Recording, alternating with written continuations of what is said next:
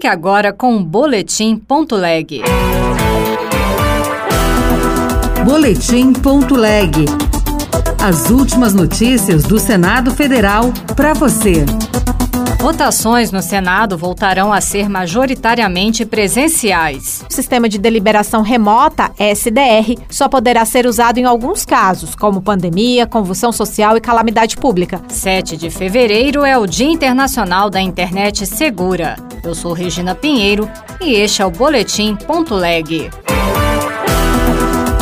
Com a redução dos casos de Covid-19, a mesa do Senado manteve as votações remotas apenas em casos específicos. A grande maioria das deliberações será presencial. Repórter Érica Christian. Por decisão da Comissão Diretora do Senado, o sistema de deliberação remota, SDR, só poderá ser usado em alguns casos, como pandemia, convulsão social e calamidade pública.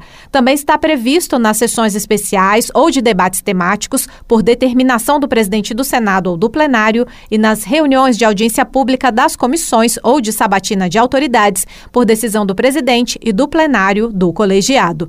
O segundo secretário, o senador Rogério Carvalho, do PT de Sergipe, diz que o objetivo é que os parlamentares estejam em Brasília. Vamos manter o sistema semipresencial, mas nós vamos ter sessões presenciais a maior parte do tempo. Então, o parlamentar tem que estar em Brasília e tem que dar presença no plenário. O segundo secretário do Senado, Everton, do PDT do Maranhão, alertou que o sistema remoto deverá ser usado em casos excepcionais. Período de São João, a bancada do Nordeste toda está nas suas regiões. Você pode fazer uma sessão sessão é, híbrida, você pode fazer uma, uma sessão semipresencial e com isso não compromete algumas votações que muitas das vezes é por acordo. O ato da comissão diretora também prevê a retomada dos discursos antes das votações no plenário.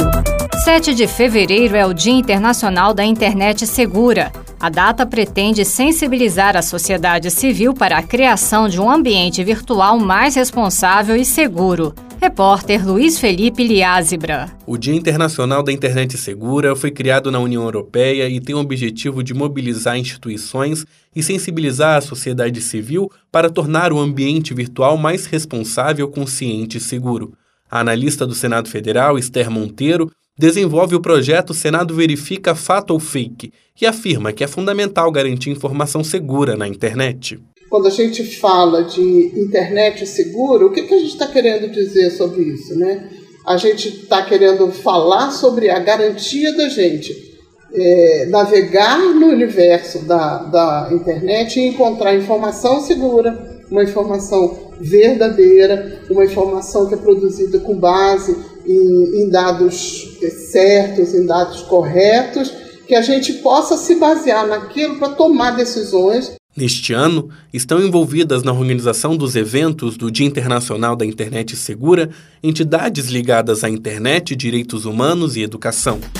As comissões permanentes do Senado vão escolher os presidentes para o biênio 2023-2024. Uma delas é a Comissão de Direitos Humanos e Legislação Participativa responsável por debater pautas em defesa das minorias e porta de entrada para sugestões de leis apresentadas pelos cidadãos. Repórter Carol Teixeira. A Comissão de Direitos Humanos e Legislação Participativa analisa proposições relacionadas à garantia e promoção dos direitos humanos, direitos da mulher, proteção à família, à infância, às pessoas com deficiência, aos idosos, aos negros, às minorias em geral a CDH também é porta de entrada para sugestões de projetos de lei enviadas pela população, por meio do portal E-Cidadania.